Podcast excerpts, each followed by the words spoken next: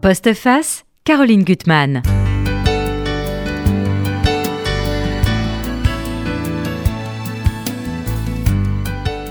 Bonjour et bien pour cet avant-dernier postface que je présente à la place de Caroline Gutmann, j'allais dire j'ai réalisé un exploit, c'est-à-dire vouloir vous parler d'un livre qu'il faut vraiment lire c'est-à-dire un livre dont on ne peut pas parler en principe. Il faut le lire mot à mot, il faut le lire avec attention. Euh, c'est un livre entre un psychanalyste qui est ici, Philippe Bourret, et un acteur, metteur en scène, professeur, etc., que vous connaissez bien, Daniel Mesguich, qui est ici aussi. Ça s'appelle Le spectre du théâtre. Ça n'est pas un livre d'entretien, c'est un livre de dialogue. C'est très différent, un dialogue et un entretien. Je voudrais d'abord que Daniel Mesguich, parce qu'on a envie de l'entendre, je pourrais passer toute la truc, appuyer sur le bouton en disant lisez monsieur. On va pas faire ça quand même, on va essayer d'être un peu plus sérieux. Mais je voudrais que vous lisiez la quatrième de couverture d'abord, que j'aime beaucoup. Le théâtre est rayonnement sans bornes, éternellement infini dans tous les univers. Mais ce rayonnement est éphémère. Il vise à l'éternité, mais ne dure chaque fois que deux heures, c'est-à-dire à peu près zéro seconde. Rien ne persiste, pas de traces, rien ne reste. La seule chose ineffaçable, absolument ineffaçable, même quand le soleil, notre étoile, ayant commencé de s'éteindre, il n'y aura plus personne dans l'univers pour s'en souvenir, la seule chose irrattrapable, même par un Dieu tout-puissant, c'est le futur antérieur. C'est que ça aura eu lieu. Oui, comme la vie. Merci beaucoup. Alors donc Philippe Bourret, d'abord dans ce livre il y a une préface euh, de Marc Goldschmidt, on ne va pas en parler, on n'a pas le temps. Il y a une postface de Philippe Bourret qui explique cette rencontre avec Daniel Mesguich. Donc Philippe Bourret, on ne va pas lire votre, votre postface entière, mais expliquez un peu comment, comment ça s'est passé, comment a eu lieu les conditions de ce dialogue? Comment c'est, vous qui êtes allé vers Daniel Mesguich? Oui, comme je le fais généralement euh, vers euh, d'autres artistes c'est quelque chose qui est incalculable et incalculé, mais qui s'impose à moi à un certain moment. Et là, c'était un texte de Daniel Mesguich que j'ai découvert dans un petit fascicule lors de la sortie de la pièce de théâtre de Brigitte Jacques Vagement et ensuite du film de Benoît Jacot, Elvire Jouvet 40. Et j'ai trouvé un petit texte sur lequel j'étais passé plusieurs fois sans vraiment m'y attarder un petit texte sur, en gros, qu'est-ce qu'enseigner l'art dramatique. Et il y avait dans ce texte quelques phrases qui m'ont saisi, euh, que je ne connais pas par cœur, mais comme euh, enseigner l'art dramatique, c'est ne pas savoir ce qu'on enseigne, et j'enseigne certainement ce que je ne sais pas, mais ce que je sais, c'est que j'enseigne. C'était à peu près comme ça. Mais ça, ça m'a arrêté. Et euh, connaissant très bien Elvire Jouvet 40 et, tous les, comédiens et les metteurs en scène qui tournaient autour, j'ai eu envie de rencontrer Daniel Mesguich principalement pour ce doute. C'est-à-dire, je, je, ne sais pas ce que j'enseigne, qu'est-ce que j'enseigne, mais j'enseigne certainement quelque chose euh, qui m'échappe. Et ça rejoignait pour moi la question du psychanalyste, la question du transfert, la question de l'acte. Voilà. Et je suis entré en contact avec Daniel Mesguich et nous avons commencé à parler ensemble, comme vous le disiez si justement, Josiane, je vous remercie, dialoguer.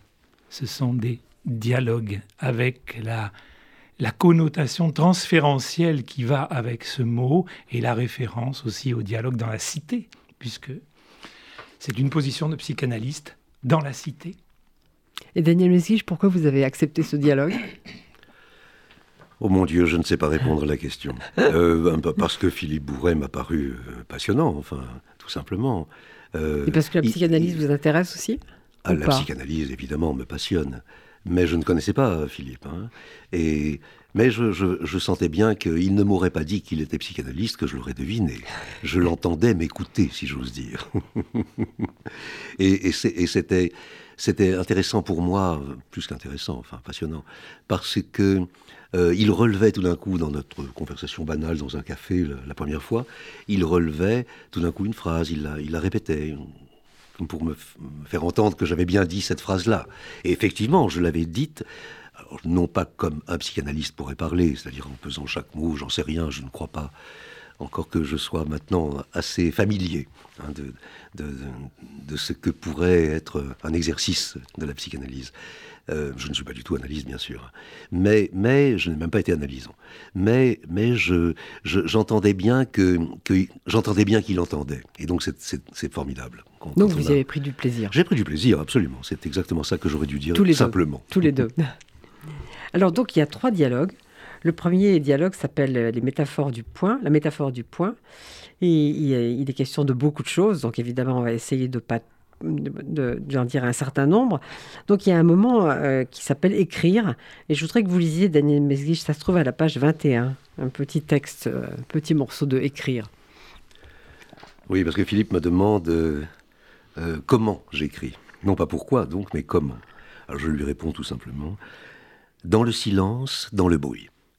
Un silence que je fais en moi-même, creusé au milieu du bruit. Je dois avoir besoin de bruit d'animation, de mouvement, de vie autour de moi, d'un bruit qu'en peu de temps pourtant je n'entends plus, car ce n'est pas le bruit lui-même qui m'inspire. Non, au contraire, et si je continuais de l'entendre, je n'arriverais sans doute plus, comme beaucoup, à écrire. Mais, quand je me trouve dans un lieu déjà calme, il ne m'est pas possible d'écrire non plus. On entend souvent Ah, la campagne, quel silence, quel endroit idyllique pour écrire. Eh bien, certainement pas pour moi. Si aucun bruit ne me parvenait, je n'arriverais, je le sais, à rien rien à écrire depuis la mort. Je pourrais même écrire, j'en suis sûr, dans la solitude, au milieu du brouhaha d'une salle de théâtre, avant que ne commence une représentation. Oui, j'ai besoin, pour m'ouvrir, de me trouver enfermé au milieu de gens, de me trouver au milieu des autres. J'ai besoin d'être dans le trouble, les interférences, les parasites, la bouillasse de la ville, pour alors me faire autiste et me fermer. Me fermer ici, pour mieux m'ouvrir ailleurs. Et vous, Philippe Bourret, vous écrivez aussi dans, dans le bruit, écrire dans un lieu étranger, disait Daniel Mesquich à un moment. Moi, j'écris à peu près n'importe où et à n'importe quel moment où je me trouve. Euh, mon ami Werner Lambercy disait, euh, tu sais, la poésie est partout, il suffit d'être là au moment où elle passe. Donc la poésie et l'écriture aussi, me semble-t-il. Donc je peux écrire à une table de bistrot et euh, rejoindre un petit peu cette, idée de, cet isolement que l'on peut obtenir, que l'on peut atteindre en soi-même au milieu du bruit.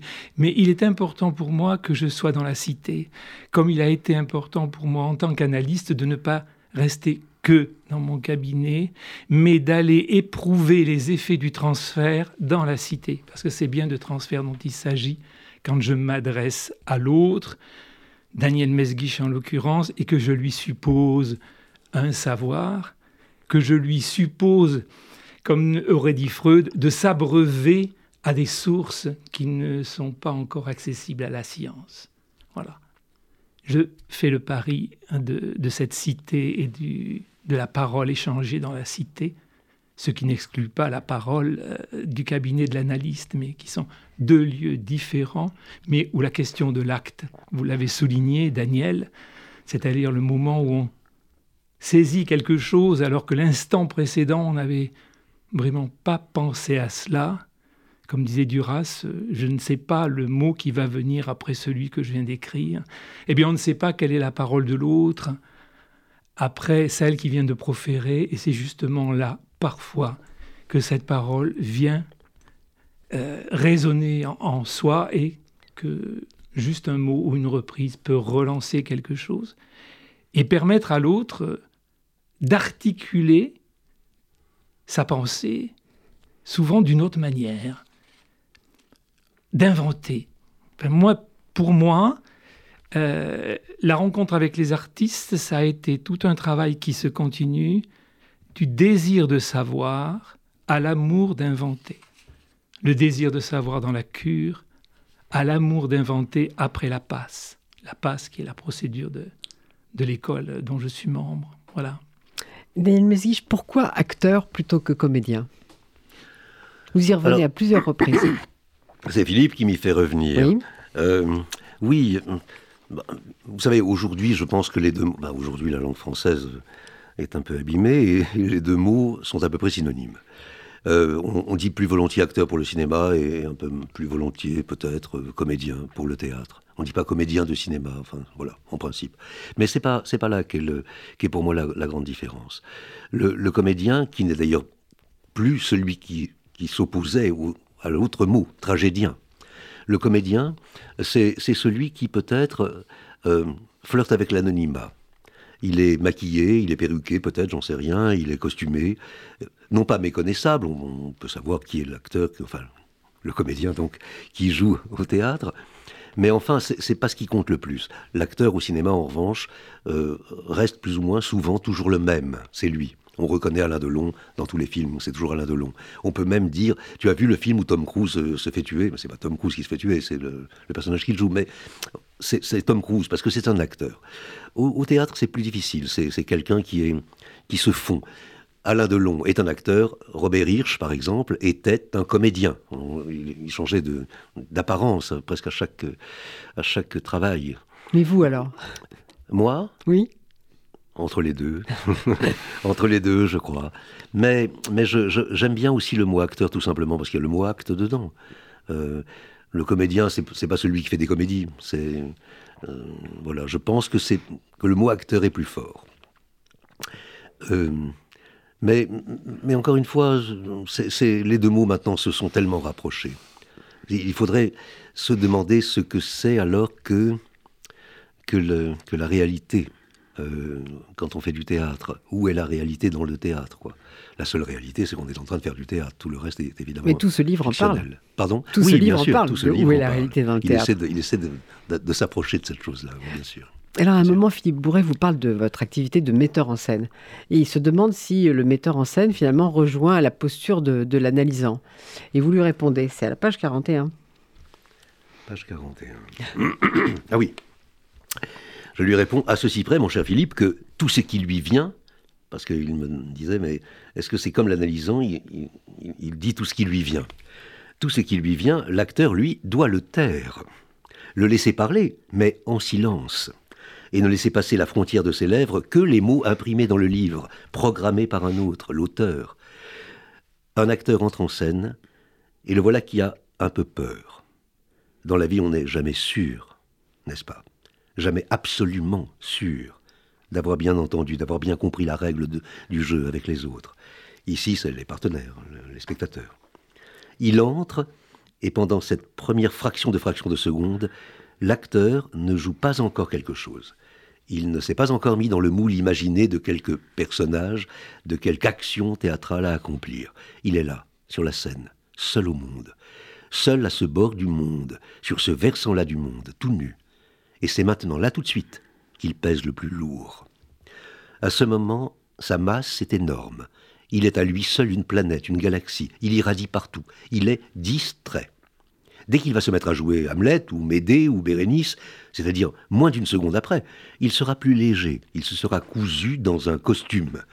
C'est qu'il qu'il sera, par intermittence au moins, caché derrière la langue et derrière une écriture. Fini la distraction. Cette distraction pourtant, qui est une merveille. Je tiens qu'on peut encore la reproduire, en jouant. Et en jouer. Il faut travailler beaucoup pour la retrouver alors qu'on a commencé de jouer un rôle, mais on le peut.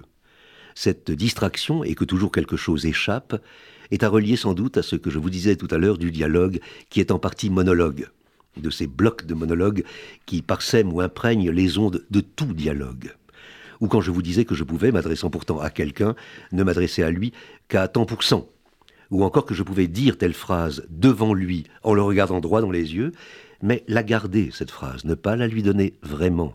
Qu'il l'apprenne s'il veut, j'ai seulement, moi, dit ça devant lui.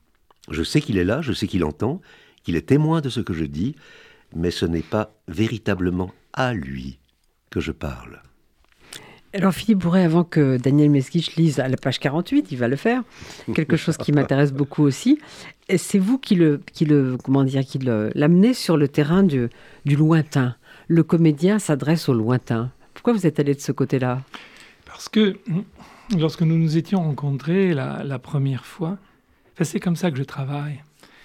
Je lis beaucoup en amont de mes rencontres, de ma rencontre, de ma première rencontre. Je lis beaucoup, mais quand je vais à la première rencontre, je n'amène avec moi aucune note. j'ai toujours parié sur les restes. Et je sais que lors de notre première rencontre, Daniel Mesguich avait évoqué la question des morts. Il avait évoqué euh, l'adresse du comédien, me disant, en fait, le comédien ne s'adresse pas vraiment au, au public, ce qu'on appelle le public, mais enfin, au un par un des spectateurs. Il va beaucoup plus loin que ça. Il s'adresserait, c'est ce que j'avais entendu, il s'adresserait aux morts qui sont représentés par ces vivants qui sont devant l'acteur. Il s'adresserait bien au-delà. Il va même jusqu'à dire, l'acteur s'adresse au petit enfant qui va naître en 2050 et qui n'est pas encore là. Donc ça, ça, ça m'était resté en mémoire. Et au détour de nos, de nos échanges, et eh bien, à un certain moment, cette, cette pensée m'est revenue, sa parole m'est revenue, et je l'ai interrogé sur la question du lointain, parce que quand il me parlait de cela, il faisait un geste qui était bien au-delà du mur du fond du théâtre, je dirais bien au-delà de la ville où se trouve le théâtre, bien au-delà du, de la frontière du monde, si je puis dire. Voilà, donc ça, ça m'a beaucoup surpris. Justement, Daniel Mesguich, lisez votre réponse à Le comédien s'adresse au lointain. Le grand comédien, oui. Il faudrait un jour faire l'éloge du lointain au théâtre. Quant à moi, ce n'est pas mon prochain qui m'attire. Si les autres étaient véritablement des prochains, mais proches les autres, seulement d'être autres le sont-ils vraiment? Ce serait plutôt fade, non? Ce n'est pas, non, mon prochain, mais, au théâtre comme dans l'écriture, et sans doute aussi comme dans la vie, mon lointain. Mais je me demande bien alors comment diable il pourrait être mon. C'est peut-être pour cela que je suis attiré par les animaux, ou les dieux, les héros mythologiques, davantage que par mon voisin de palier. Ou alors par mon voisin de palier, comme un dieu de l'Olympe, un héros, un phasme ou un chat. Or, quel est aujourd'hui, hélas, le théâtre majoritaire? C'est un théâtre du proche. De nombreux spectateurs, pas tous heureusement, sont souvent ravis quand on leur montre une scène de ménage dans la cuisine. Pourquoi? Parce qu'ils se font eux aussi des scènes de ménage dans leur cuisine. Ils sont ravis que le théâtre leur montre eux-mêmes ce qu'ils croient être eux-mêmes. Ils se sont rendus au théâtre, se sont assis dans la salle, et miracle, c'est encore eux, là sur la scène, qui ne retrouvent plus les clés de la voiture au moment de partir en vacances, quelle tragédie, ou sont comiquement incommodés par le déodorant de leurs voisins de bureau. Ce sont eux les héros.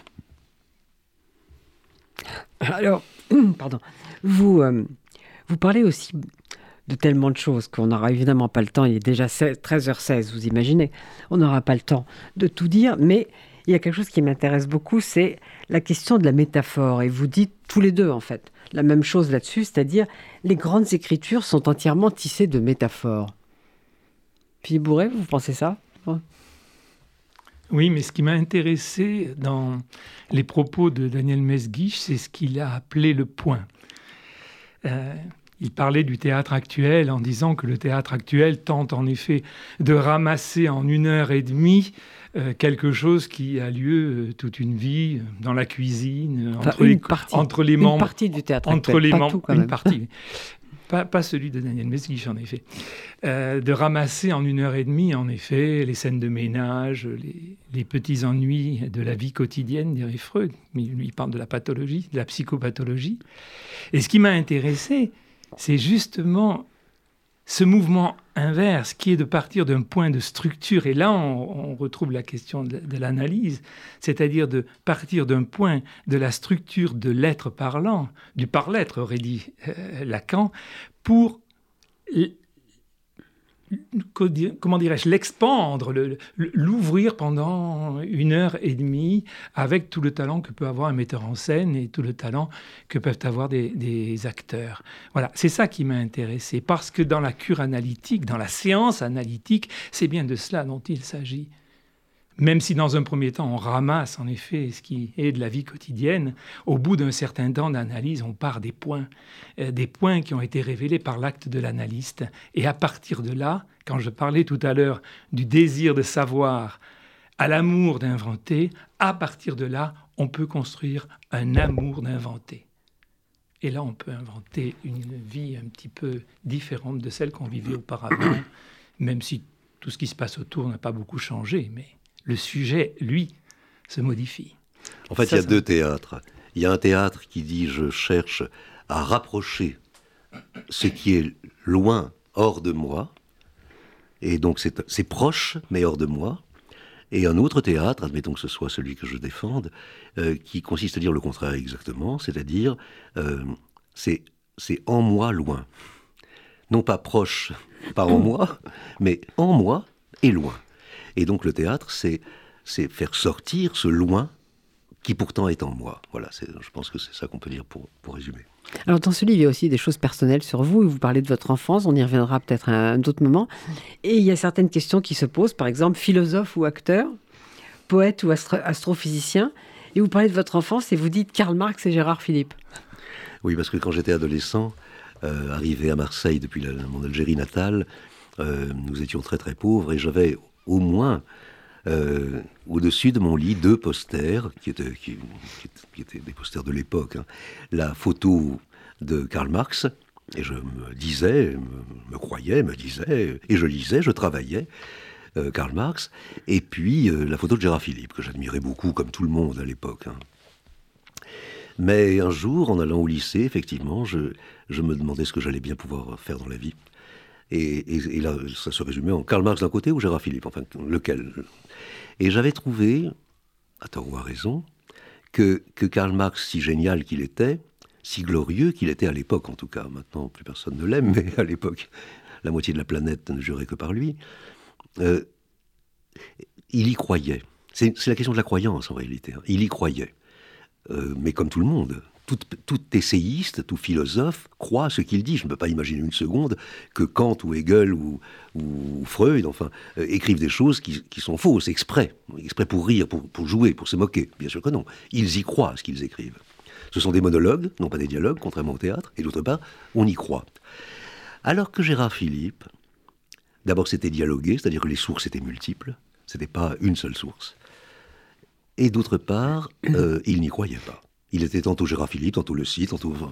Et donc, et donc les, acteurs me semblaient inattrapables, comme une savonnette dans le bain. Vous voyez, comment vous voulez-vous attraper Gérard Philippe Qu'est-ce qu'il pense vraiment, Gérard Philippe Vous le saurez jamais. Alors que Karl Marx, vous le savez, il l'écrit même explicitement. Et je trouvais que c'était plus beau d'être Gérard Philippe. Euh, voilà. Et, je trouvais qu'il y avait plus de force en Gérard Philippe que tout le monde a presque oublié aujourd'hui, j'exagère un peu, mais enfin, oui, non, pas les gens de notre génération, mais beaucoup de gens, les jeunes ne savent même plus ce que c'est. Euh, que Karl Marx, qui pourtant euh, est là, les écrits sont là, enfin voilà. Je trouvais qu'il y avait plus de force dans le fait d'échapper sans cesse, de déjouer en quelque sorte une obligation que nous aurait faite euh, Dieu. Mais alors, Daniel Mesquiche, Philippe Bourret vous entraîne sur un terrain qui m'a beaucoup intéressé. Et bah, c'est difficile de résumer ce que vous dites, mais vous avez peut-être essayé quand même. C'est la question de la traduction. Traduire. Oh mon Dieu, alors là, euh, comme vous le savez, c'est compliqué. Aussi bien, hein. sinon mieux que moi, 18 euh, colloques n'épuiseraient pas le sujet. Hein, donc je ne peux pas vous répondre comme ça. Moi, ce que j'aime dans l'acte de traduire, c'est que ça augmente la chose. Bah, c'est quand même une réponse déjà. oui, c'est que, que finalement c'est plus riche encore. Mmh.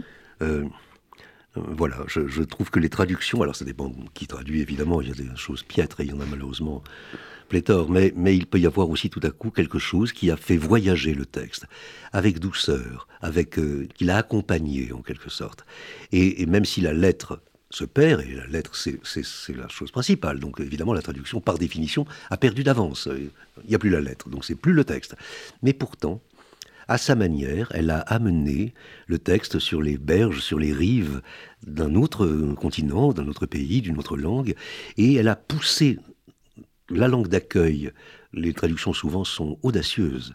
Euh, en français, les traductions en français sont un français souvent très audacieux.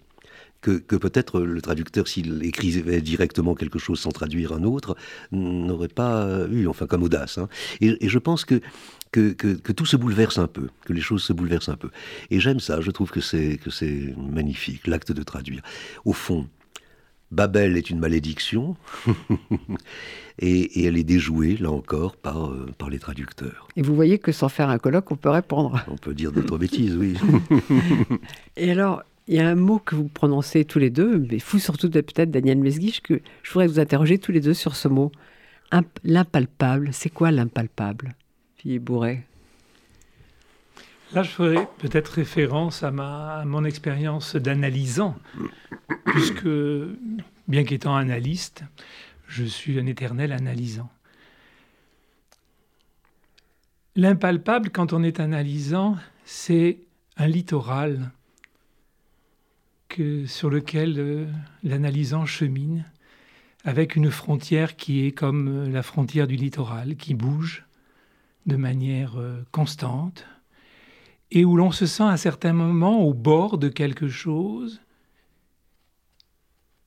dont on peut dire qu'on l'éprouve, mais dont on ne peut pas parler. Voilà. Euh, et quand on est acteur, Daniel Mesguich, c'est quoi l'impalpable? Je, ne voudrais pas que, notre dialogue à tous les trois tourne euh, je, peux comprendre pourquoi Philippe dit euh, euh, il a été intéressé par, par, un petit texte que j'avais commis parce que je disais que, que le professeur enseignait ce qu'il ne savait pas qu'il enseignait. voilà, mais à force de dire je sais pas, je sais pas, on sait pas, enfin, ça, ça, ça, vire au mysticisme. Mais vous, savez, vous savez Non, je ne sais pas plus, mais mais il n'y a pas de quoi s'en vanter. Il faut essayer de savoir. il faut essayer de savoir le plus possible. Alors, il y a la question, pendant, je, me permets d'intervenir, la question en effet euh, du désir de savoir est toujours présente. Euh, j'ai parlé d'éprouver. Oui, oui, non, non, mais éprouver, mais ne pouvoir rien euh, en dire ce qui est hmm. quelque chose qui eh est ben, à côté eh bien, il faut essayer, savoir. Il faut essayer d'en dire. Et d'ailleurs, ce livre... On peut toujours approcher, oui. Bien sûr, on peut toujours s'approcher au plus près du littoral. Alors, l'impalpable, je ne sais pas ce que c'est que l'impalpable. Euh, c'est ce qui, de toute manière, n'est ne, pas écrit. Par exemple... Euh, par exemple, on pourra traduire tous les mots d'une langue dans une autre déjà, ça échappera. Euh, l'exemple que je donne dans le livre, qui est, qui est banal, c'est que le mot table en anglais qu'on ne peut traduire que par table en français, ça s'écrit même de la même manière. Hmm, en fait, on ne peut pas le traduire. Parce que le mot table en français euh, emporte avec lui des tonnes et des tonnes d'autres choses que la table, simplement l'entablement, le tablier, euh, euh, toutes sortes d'autres mots, une chaîne sémantique gigantesque, la, table d'usure des dents, la table de multiplication de l'écolier, etc., etc., que ne fait pas l'anglais. L'anglais a d'autres choses. Euh, il a une autre chaîne sémantique. Donc en fait, table ne traduit pas table, déjà. Donc c'est déjà l'impalpable, il est déjà un peu là. Hein. Mais d'autre part, d'autre part, euh, si je lis une phrase euh, chez un poète et la même phrase, ça peut arriver dans le journal, eh ben ça ne doit pas se traduire de la même manière. Et pourtant, ce sont les mêmes mots. Alors quoi? Eh ben, ben non. Il y a autre chose que ce qui est simplement imprimé qu'il faut aussi traduire. je reprocherai même quant à moi, à, certains traducteurs, de traduire euh, Shakespeare comme si c'était le Herald Tribune, enfin voilà. Et je trouve que, que, que, si on arrive à entendre cette chose qui n'est pas écrite et qu'on la traduit aussi, alors on commence à s'approcher d'une véritable traduction. L'impalpable, ce serait ça. Il n'est pas là, et pourtant, et pourtant, il faut en tenir compte. Et alors, il y a une très grave question, si je peux dire comme ça, c'est celle du personnage. Alors, il y a le personnage un personnage, ça n'existe pas. Puis après, plus loin, il y a Messi, Messi, ça existe quand même. Et puis, il y a cette, cette, cette idée du, du désir d'incarnation que vous contestez absolument, Daniel Mesguich, ce désir d'incarnation. Oui, parce que alors est-ce que c'est est-ce que juif, est-ce que c'est bouddhiste, je ne sais pas, mais le cette histoire du vide, cette histoire de ou, même tout simplement une petite écoute très très modeste parce que je suis nul en physique, mais euh, un petit une petite écoute en tout cas de, la physique quantique, je ne sais pas, mais en tout cas le plein le, le, sûr, le, le costaud, une matière qui existerait sans vide, sans trou, et, qui incarnerait la chair, enfin, me paraît un peu dégoûtant. Voilà, c'est pas pas ça qu'il faut faire. Et je pense que que c'est plutôt en creux que se passent les choses, et, notamment euh, la différence gigantesque qu'il peut y avoir entre un personnage et une personne. Une personne existe, je nierai jamais l'existence de quelqu'un en face de moi. Euh, en, revanche, un personnage, mais personne n'a jamais vu un personnage, enfin. Il, apparaît comme un spectre. C'est peut-être l'une des retombées radioactives du, titre, le spectre du théâtre. Il apparaît comme un spectre, comme un reflet, comme un chatoiement, comme ça, dans presque le néant, presque pas le néant, presque, parce que c'est un rien prêt à tout. Hein. Mais, mais, mais, mais ce, n'est pas quelqu'un. Jamais un personnage n'a eu le moindre papier d'identité dans sa poche. Jamais un personnage ne pourra dire l'heure exacte qu'il est dans la réalité de la salle, euh, sur, sur, la scène. C'est autre chose qu'un personnage. À un moment même, je disais, pour rire, le personnâtre, comme on dit jaunâtre et non pas jaune. C'est à peu près quelque chose, mais c'est une nébuleuse, mais c'est pas quelqu'un. Mais il existe aussi, premièrement, il n'existe pas. Il n'y a jamais que, des dialogues écrits, que, des phrases écrites sur du papier. Et après, on dit qu'il y a Phèdre. Mais quand on travaille, pendant qu'on travaille, petit à petit, il commence à y avoir quelqu'un. Ce quelqu'un n'est pas Phèdre, évidemment, mais ce n'est pas non plus que l'actrice qui joue Phèdre. C'est quelqu'un qui, là encore, est impalpable, c'est-à-dire n'est ni l'un ni l'autre, et qui pourtant finit par s'appeler Phèdre. Voilà. Et, je pense donc que c'est fondamental de, ne pas y croire. Euh, il y a eu toute une tradition de, l'éducation nationale qui disait euh, euh, montrer en quoi Phèdre est jalouse, ou je sais pas, elle ne peut pas être jalouse, c'est du, texte, enfin. Et, cette erreur-là, il me semble, et alors je sais que c'est un point de, peut-être de désaccord, ou en tout cas de désaccord amical, évidemment, euh, avec Philippe. Euh, il va jusqu'aux psychanalystes les plus chevronnés. Jacques Lacan, en personne, a vraiment cru qu'Hamlet existait. Enfin, à mes yeux, en tout cas, quand je lis son séminaire. Et non, il n'a jamais existé. On ne peut pas dire qu'il est hystérique, euh, cher Jacques, puisqu'il n'existe pas. À moins que vous ayez mis non pas une personne sur votre divan, mais un livre. Mais dans ce cas-là, je me demande bien ce que c'est qu'un analyste qui mettrait un livre sur son divan et, qui, prétendrait qu'il est ci ou qu'il est ça. Non, je, crois que qu'un personnage n'existe pas, et c'est bien pour ça qu'on peut commencer à le travailler. Sinon, on ne pourrait pas. Alors l'incarnation veut aussi dire que c'est bouché, qu'on ne peut plus rentrer. Alors que cette espèce de creux, cette espèce de chose qui échappe sans arrêt, oui, on peut commencer à la travailler. Ce que vous n'aimez pas du tout, Daniel Mesguich, c'est le côté entrer dans la peau du personnage. J'entre dans la peau du personnage. Je trouve ça dégoûtant. Ou je prends 30 kilos parce que le personnage doit être gros, ou j'en perds 25 parce que le personnage doit être maigre. Et, je fais remarquer d'ailleurs. Ça vous paraît stupide. Ça me paraît et, stupide. Et vous faites remarquer que personne ne, se tue jamais vraiment quand son personnage Mais bien sûr. Et De Niro qui est un acteur que j'admire au plus haut point, c'est un immense acteur, bien évidemment. Mais quand De Niro dit, sans rire, euh, j'ai pris 30 kilos pour jouer le gros ou j'ai perdu 30 kilos pour jouer le maigre, il évite de dire qu'il ne s'est pas vraiment coupé le bras quand il a joué le manchot. Vous voyez, c'est-à-dire que c'est pas vrai. C'est pas vrai. Il y a une limite à ça.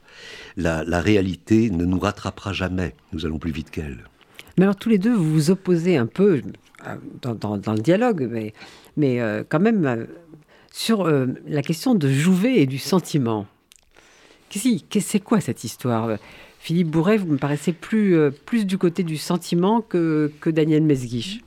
Oui, parce que euh, quand on, quand on écoute la pièce de théâtre Elvire Jouvet 40, qui a été, qui a été écrite à partir des sténotypies qui ont été euh, extraites des cours de Jouvet, le mot sentiment revient à peu près 80-90 fois. Et je me suis toujours posé la question mais pourquoi? Pourquoi Jouvet utilise ça? Et j'avais interrogé François Regnault sur la question du sentiment. Et euh, François Regnault m'avait dit euh, Je pense que le sentiment, c'est l'inconscient comme réel. Euh, quand Jouvet parle du sentiment, il s'adresse à Maria de Medeiros, enfin, pas à Maria de Medeiros, vous voyez, comme, comme, comme la, fiction. il s'adresse à son élève et il lui dit Le sentiment va chercher le sentiment. Quand elle fait son entrée à la scène 5 de Don Juan, quand elle fait son entrée, et à un moment donné, en effet, la, question du sentiment, c'est Maria de Medeiros qui joue ce personnage entre quasiment en extase. Euh, donc pour moi, la question du sentiment été fondamentale. Je crois que c'est même la première question que j'ai posée à Daniel Mesguich quand on, nous avons pris un verre ensemble la première fois. Mais ce qui est intéressant chez Daniel Mesguich, c'est ce qui a favorisé mon transfert à lui, ça je veux le dire quand même, parce qu'il y a du transfert, c'est mais, mais, mais. C'est-à-dire que Daniel Mesguich développe une idée, et on se dit, ah ben voilà, il est là-dedans, c'est son, son, idée euh, très articulée, et à un moment donné, Daniel Mesguich se met à dire, mais, mais, mais, et il repart dans un autre sens.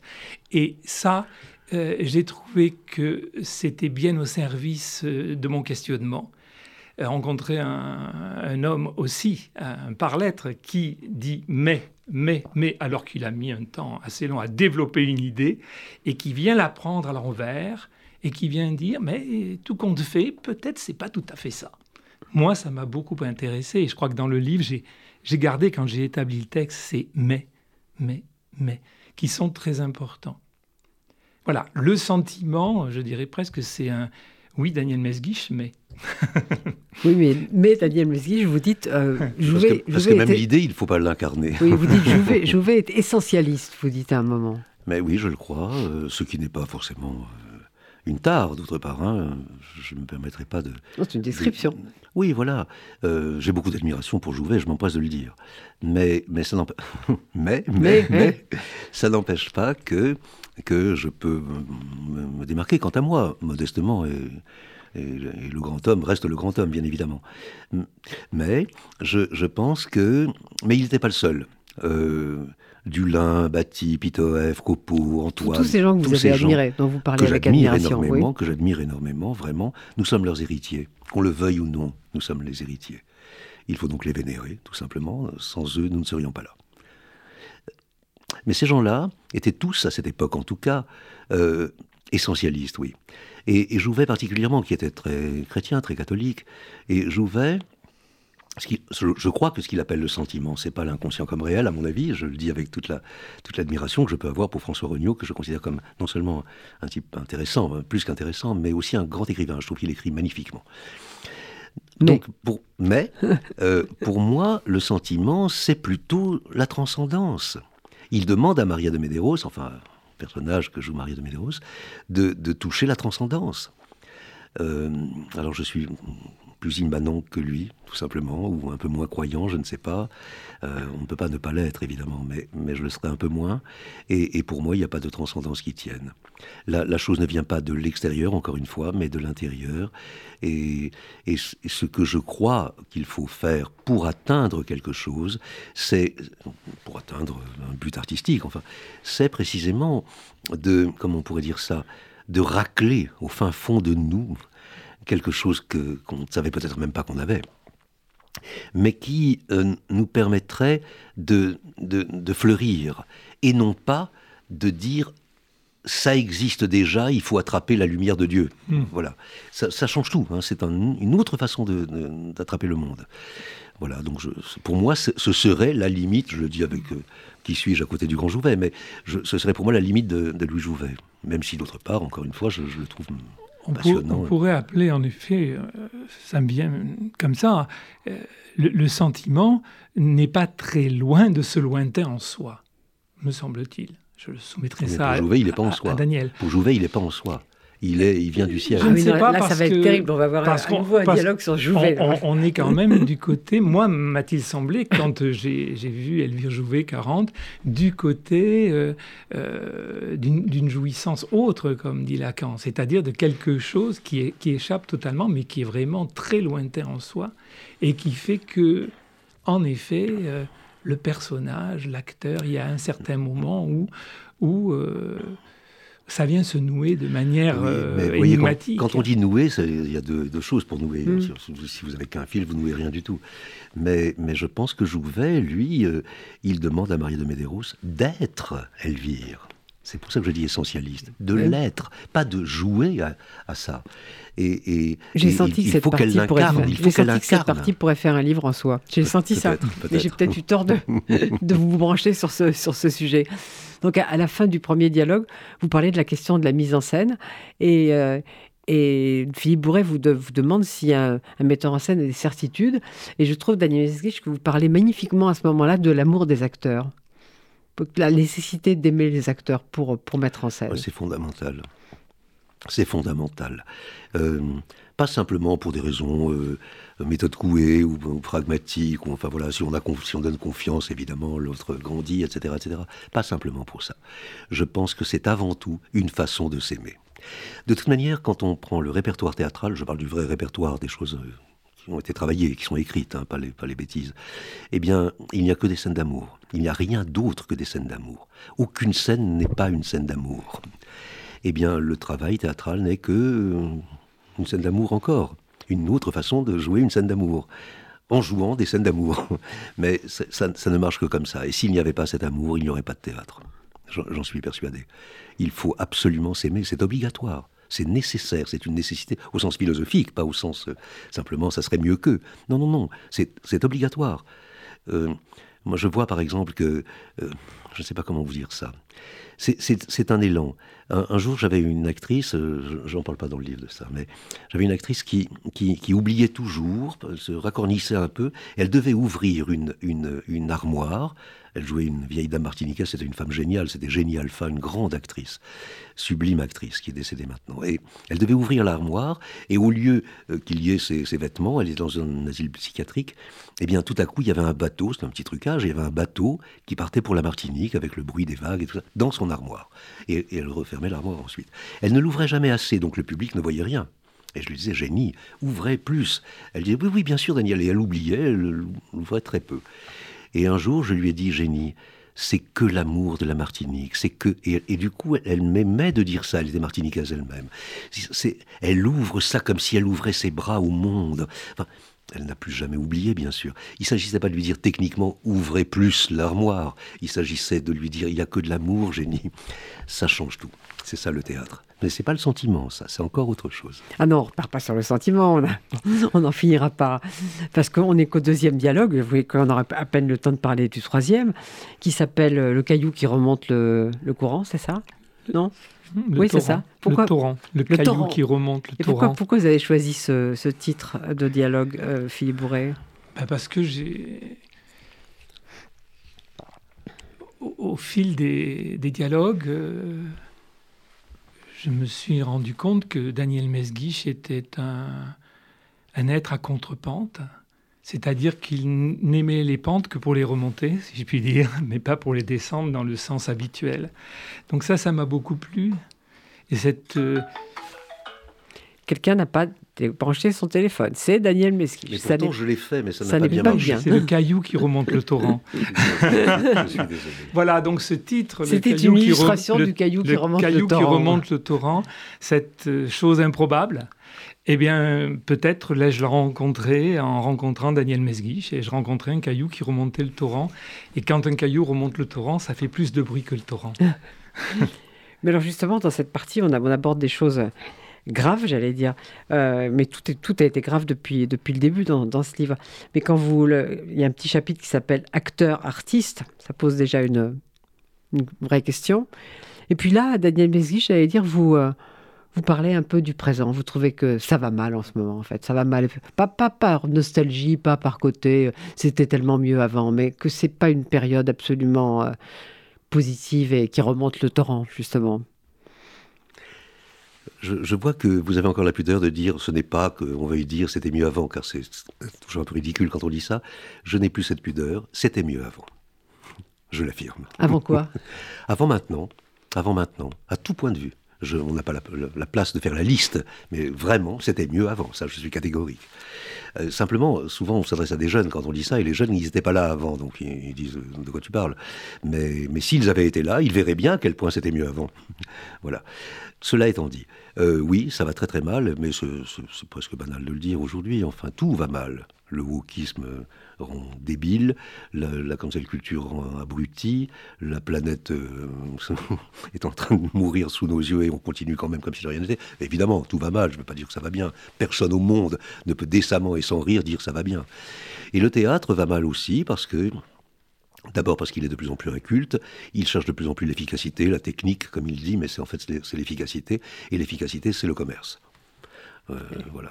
Récemment, il y avait un homme politique, j'étais à une, réunion comme ça où un homme politique parlait, et, et il a dit, il parlait e, de l'EAC, il avait à traduire les deux, les, trois, les trois lettres, et c'est éducation artistique et culturelle. Et il a dit, et quant à l'éducation artistique et commerciale, c'était son lapsus euh, merveilleux. évident, merveilleux, enfin, mais il disait la vérité. Voilà, c'est pour ça que tout va mal. alors justement, qu'est-ce qu'un artiste dans Tout va mal?